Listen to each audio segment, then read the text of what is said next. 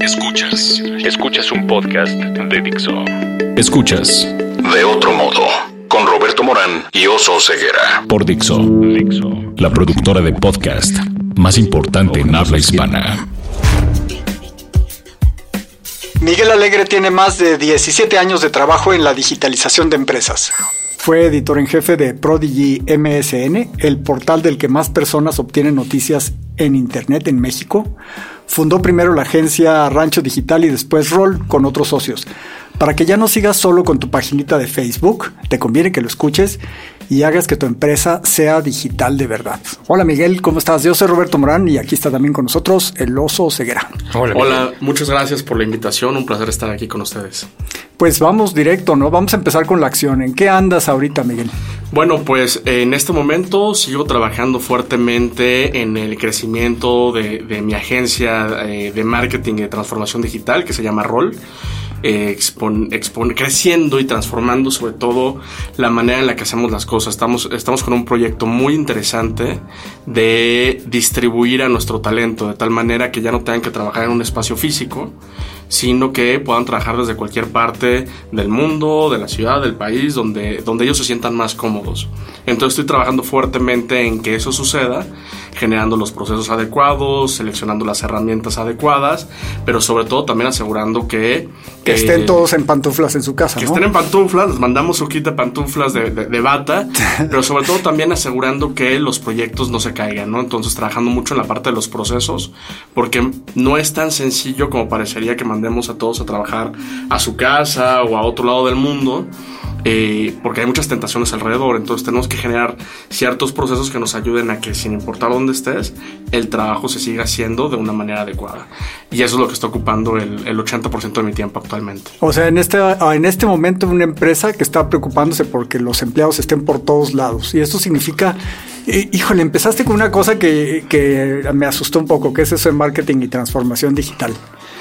Bueno, el, si pensamos en la transformación digital y pensamos en, las empresas tradicionales, vamos a ver que todas están ante el reto de no solamente adoptar tecnología, que ese es el paso básico para, para poder hacer negocios actualmente, sino que tenemos que pensar como empresa no solamente en la tecnología, sino también en los procesos de digitalización necesarios para que tu empresa sea exitosa actualmente. Y parte del proceso de transformación digital tiene que ver, o más bien en el centro de la transformación digital están las personas. Están las personas que van a hacer posible la transformación y que tu empresa pueda ser exitosa en los próximos años. Oye Miguel, pero ahí llega la generación millennial a la que tanto han este, aplaudido y en teoría ellos van a revolucionar la las empresas. Pero tú que estás adentro en las tripas de las empresas, ¿cómo lo ves? ¿Es cierto? Yo creo que, que sí. Yo, yo, yo soy un entusiasta de, de, la generación millennial. No me gusta la etiqueta millennial porque veo mi generación y veo las anteriores y todas compartimos ciertos rasgos y algunos, eh, lo que llaman traits, ¿no? Como algunas cosas que son eh, indistintas en todas las generaciones. En todas las generaciones encontramos rasgos similares Creo que lo que, lo que cambia a esta generación es justamente todo el ecosistema digital y cómo hace que las cosas se vuelvan inmediatas. Entonces, quizá la tolerancia a la frustración es menor porque han estado expuestos a procesos en donde la inmediatez hace que el cerebro y la manera en la que nos comportamos tenga un funcionamiento diferente en esta generación. Sin embargo, no creo en ningún momento que las audiencias, perdón, que los millennials como tal sean ni flojos, ni que tengan eh, algún tipo de carácter diferente al que a lo mejor nosotros teníamos cuando éramos, más jóvenes. Creo sin duda que los millennials con, con, esta etiqueta y sabiendo que no necesariamente me gusta, son quienes van a transformar la manera de hacer los negocios, quienes van a transformar las instituciones, quienes van a transformar las organizaciones y las maneras de hacer las cosas y tienen absolutamente todo a su favor para hacerlo. Oye, entonces transformación digital, eh, a, riesgo de que me repruebe, porque él fue mi, profe en una, maestría de negocios en Internet, pero a riesgo de que me repruebe por esta pregunta. Transformación digital es que está el director de la empresa y dice, mm, me voy a meter a Internet, entonces voy a contratar a un influencer, voy a poner a Yuya a anunciar mis productos. ¿Es eso la transformación digital? Definitivamente no se sigue pensando mucho así, ¿no? Sí. Todavía estamos en una, en una etapa, desgraciadamente, eh, de, poca madurez digital en las empresas. O sea, no hay que contratar a Yuya. Pues lo puedes contratar y seguramente te podrá, exacto. Depende si te alcanza. el cómo y si tienes el presupuesto, ¿no? eh, yo creo que eh, puede ser el, el contratar influencer y, o tener un community manager, dependerá mucho de tu estrategia, pero partamos de eso. ¿Cuál es tu estrategia de negocio? ¿Qué es lo que quieres construir? ¿Qué es lo que quieres generar? Si nos ponemos, si nos, si nos extraemos un poquito como empresas y vemos lo que está sucediendo, no solamente en nuestra industria, sino en la economía a nivel país, vamos a ver que es urgente que las empresas se digitalicen, se transformen. Y la transformación empieza directamente por las cabezas de la organización e inmediatamente después, al momento en que estamos transfiriendo el conocimiento, la motivación y las necesidades a nuestros equipos de trabajo. Pero la transformación no es solamente tener, como bien decías al principio, mi página de Facebook, ¿no? Y tener algunas publicaciones ahí de vez en cuando, o tener un blog y abandonarlo, o hacer un video en YouTube y esperando que se mueva y que alguien lo, vea. O gastar un dineral en o, o gastar un dineral en un influencer. No, la transformación tiene que ver con mi modelo de negocio. ¿Qué es lo que yo hago? ¿Cómo lo puedo mejorar? ¿Cómo lo puedo hacer más eficiente? ¿Cuál es mi estrategia para lograrlo? Es entender también a mi, al nuevo consumidor. ¿Cómo puedo mejorar la experiencia que tiene ese mi consumidor, ese mi cliente, al momento, el momento en que se relaciona con mi producto o servicio? Si yo no entiendo qué puedo hacer mejor para él a través del uso de herramientas o de procesos digitales, entonces mi proceso de transformación muy posiblemente no sea el adecuado. Entonces tengo que entender qué quiere, cómo lo puedo ayudar, para qué lo voy a ayudar. Piensa solamente en el customer service tradicional.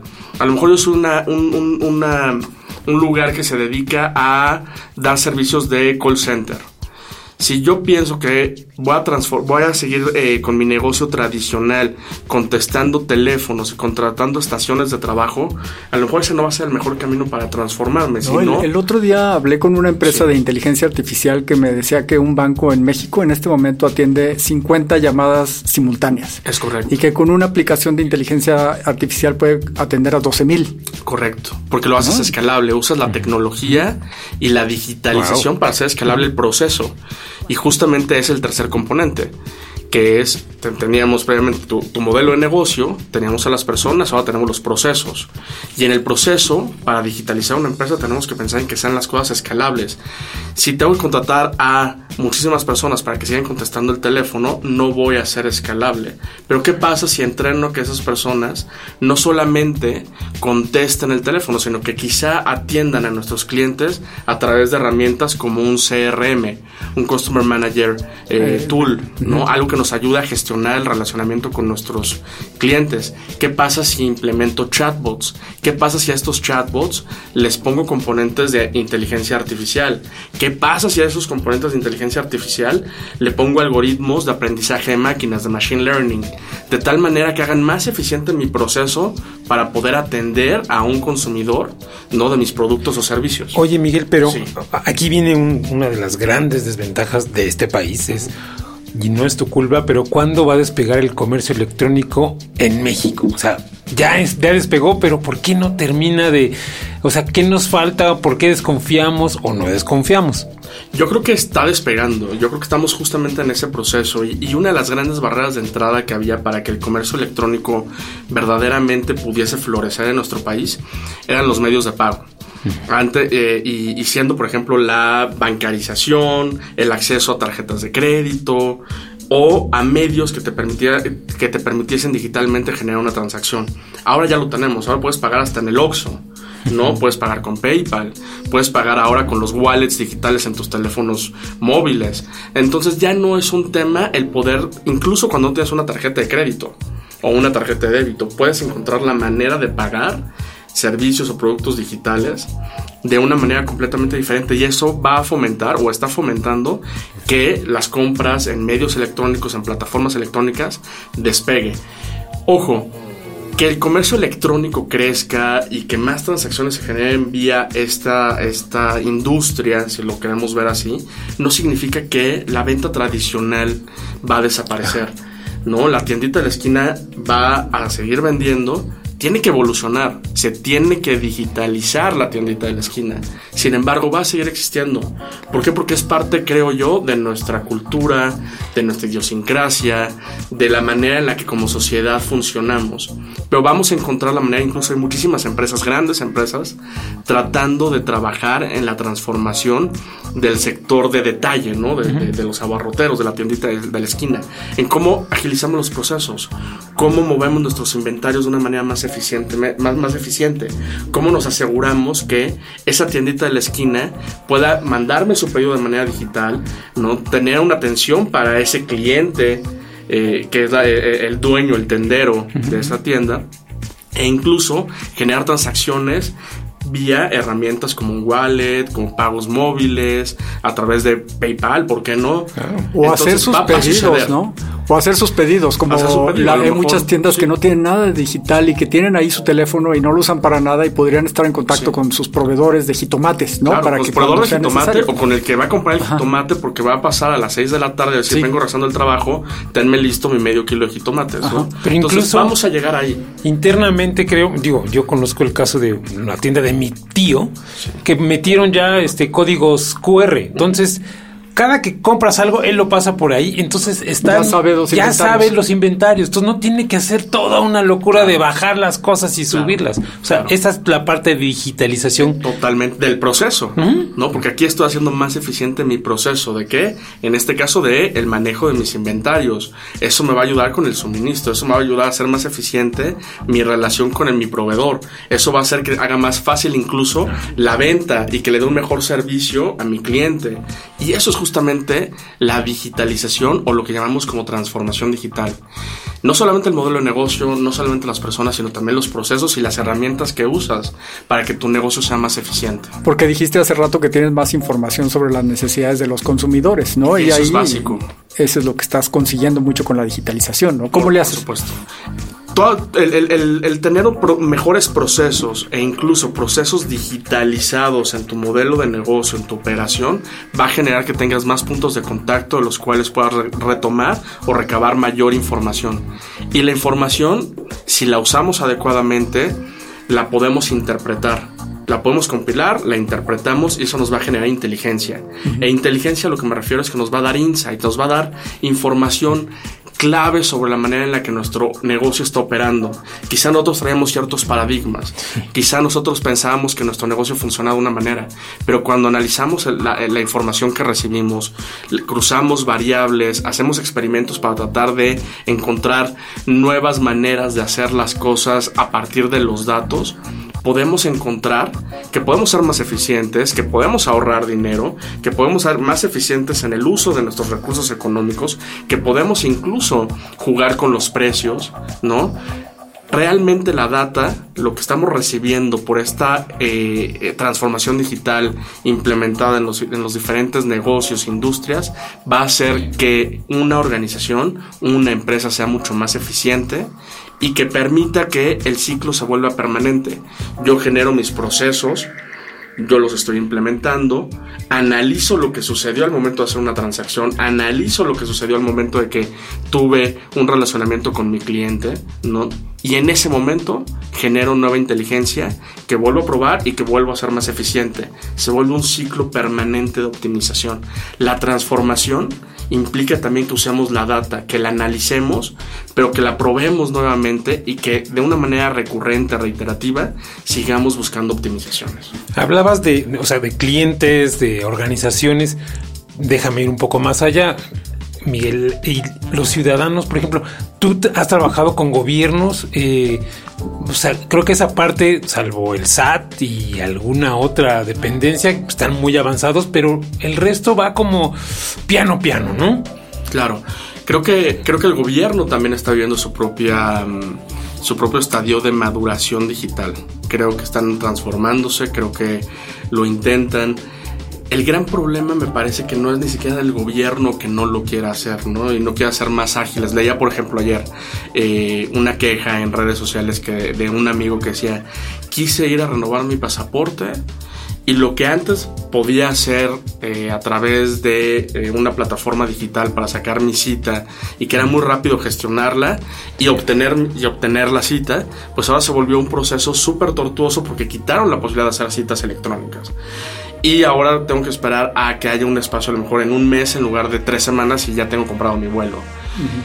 ¿Qué pasa? Que no estamos haciendo escalable nuestro proceso de transformación digital y muchas veces empiezan ni siquiera por, la, por los recursos, sino por el factor humano. Y aquí es donde regreso a la importancia que tiene el humano, llamemos de millennial o llamemos de generación X, pero el humano, la persona, tiene que estar en el centro. No solamente como el cliente o el consumidor, sea de una tiendita en la esquina o sea del gobierno al momento de gestionar un, este, un trámite o hacer un trámite administrativo, sino que la persona que va a facilitar que ese servicio se dé, que ese servicio se otorgue, que pueda construir las plataformas, mantener las plataformas tecnológicas, entender la manera en la que los clientes o en este caso los ciudadanos estamos usando la tecnología o estas plataformas, va a ser crítico para que entonces el proceso de transformación de una institución gubernamental sea eficiente, sea efectivo y sea exitoso necesitamos a personas preparadas, necesitamos a personas que no le teman a la digitalización, que no le teman a la tecnología, pero sobre todo que no le teman al cambio. Y ese es, tu... y ese es el, cambio en paradigma que necesitamos. Y, y, en, tus empresas, en rol, por ejemplo, ese es tu callo, o sea, encontrar gente capacitada. Eh, porque en su momento, ya sabes, los, los indios son los más picudos. Y entonces empezaron a llevarse mucha gente a la India, Estados Unidos. Pero en México también decían, aquí hay mucha gente. Pero en su momento dijeron, hay un déficit. ¿Tú lo sufres? Sí hay un déficit, pero es un déficit no de talento y no de competencias. Creo que el déficit está en el proceso educativo que tenemos en el país.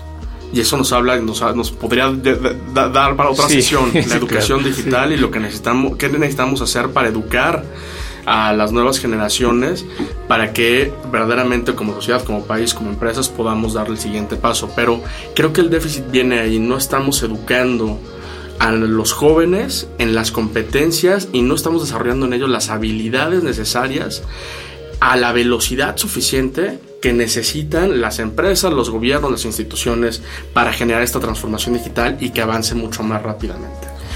¿Qué pasa? Que seguimos enseñando lo mismo que hace 20 años. Y con los mismos métodos. Con los mismos métodos. los mismos profesores que no necesariamente están capacitados, que empiezan a adquirir nuevas tecnologías y implementar tecnologías, pero eso no significa que sea digitalizado, que hemos transformado digitalmente la educación. Y que también entiendan cómo funcionan las cosas, porque ahora decimos, tenemos cualquier duda y entonces vamos y lo consultamos con Google. y esto no es precisamente la mejor manera de conseguir conocimiento. Entonces también la educación necesita no decirle a los niños busquen todo en Google o búsquenlo en Wikipedia. La educación necesita es, esta es una herramienta, pero entiende que las cosas no, no viven en Google, ¿no? ¿no? No es así la manera en que vas a conocer todo. No, por supuesto. Ahora si, si, si, vamos justamente a esa parte de, obtener el, conocimiento, la información, Google y Wikipedia son herramientas que te van a acercar a fuentes, que te van a acercar a lugares donde puedes encontrar información. Pero eso no crees más que, competencias ni habilidades. Le creen más ahora que lo que le creían mis papás a la enciclopedia británica. por supuesto. Y a lo mejor Wikipedia es una maravilla, pero eso no va a generar de nuevo el problema, cambiar el problema de fondo que tenemos, que es generar conocimiento, generar competencias y desarrollar habilidades. Y eso por más que lo busquemos en Wikipedia o en Google, no lo vamos a hacer. ¿Qué necesitamos? Cambiar el paradigma educativo del país. Necesitamos actualizar los planes de estudio. Necesitamos a personal docente que está pensando de una manera diferente. Incluso repensar la escuela, repensar la universidad. Porque las carreras. Wow. Las carreras que tenemos. Pero productora, danos dos horas y media más. las carreras que tenemos actualmente van a ser completamente otras en los próximos 5, 10, 15 años. Estamos educando a nuestras nuevas generaciones para hacer qué? ¿Qué? Que van a ser reemplazados por máquinas, van a ser reemplazados por inteligencia artificial, por robots. Entonces, ¿el humano qué? ¿La persona qué va a ser? Pues, pues la persona tiene que estar en el centro y tiene que ser parte de ese cambio y tiene que entender cómo esos procesos, esas nuevas tecnologías, esos robots van a ser parte de nuestro ecosistema y entonces vamos a tener que aprender a hacer cosas nuevas y diferentes. ¿Cuáles son esas cosas nuevas y diferentes? ¿Cómo vamos a especializarnos y cómo vamos a tener un lugar para generar nuevas oportunidades de empleo, de trabajo para todas las generaciones que no van a ser reemplazadas por las máquinas, sino que van a tener que encontrar un nuevo espacio en el cual se puedan desarrollar? No es un debate sobre me van a desplazar las máquinas o no. Es un debate sobre dónde van a, vamos a generar valor nosotros como personas en un mundo cada vez más tecnologizado, más digitalizado cómo vamos a desarrollar nuestras habilidades, cómo vamos a entretenernos. Pensamiento crítico. Necesitas Que, Competencia clave y básica, ser un crítico de absolutamente todo. Cuestionar, cuestionar, tus propios pensamientos, porque luego creemos que ser escéptico es no creer en nada más de lo que fuera de lo que ya conoces. Eh, es cuestionar tus pensamientos y cuestionar lo que te están diciendo. Claro, y ser crítico no, no, es, no significa ser escéptico. Ser crítico significa repensar, replantearte, analizar lo que hiciste, cómo lo hiciste criticar lo que estás consumiendo, lo que estás recibiendo como, como insumos informativos, si es cierto, si hay una agenda atrás, si es la mejor manera en la que se puede transmitir, es cuestionar, preguntar, ¿para qué? Para indagar de una mejor manera para prepararnos más, para estar mejor posicionados ante el entorno y el contexto en, el cual nos estamos desarrollando. Oye, y para tomar en cuenta un dato, McKenzie dice que 30% de la fuerza laboral va a ser desplazada en 2030 por robots. O sea, 30%. Es una bestialidad y lo dice Mackenzie. Claro. O sea, si no te asusta este dato, o sea, de veras es porque tienes que repensar toda tu manera de trabajar. Todo. Y, es muy interesante la palabra que usas, es desplazar. Lo que significa que habrá un movimiento.